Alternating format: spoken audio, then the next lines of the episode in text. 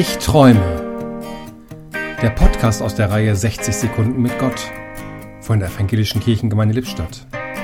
Heute mit Christoph Peters. Träumen tun wir Männer hauptsächlich beim Fußball. Vom Halbfinale, vom Finale, vielleicht sogar von der Europameisterschaft.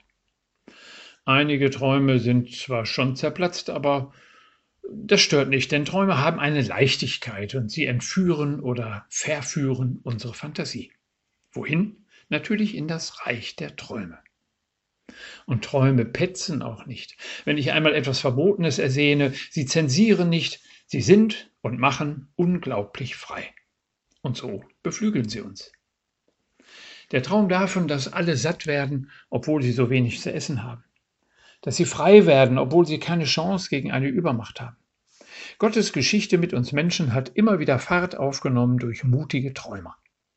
Einige wurden Propheten, andere Heiler, wieder andere Prediger oder Arbeiter für die gute Sache. Immer wieder beginnt so eine Geschichte mit einem mutigen Traum. Und darum schlafen sie gut, vor allem aber träumen sie gut.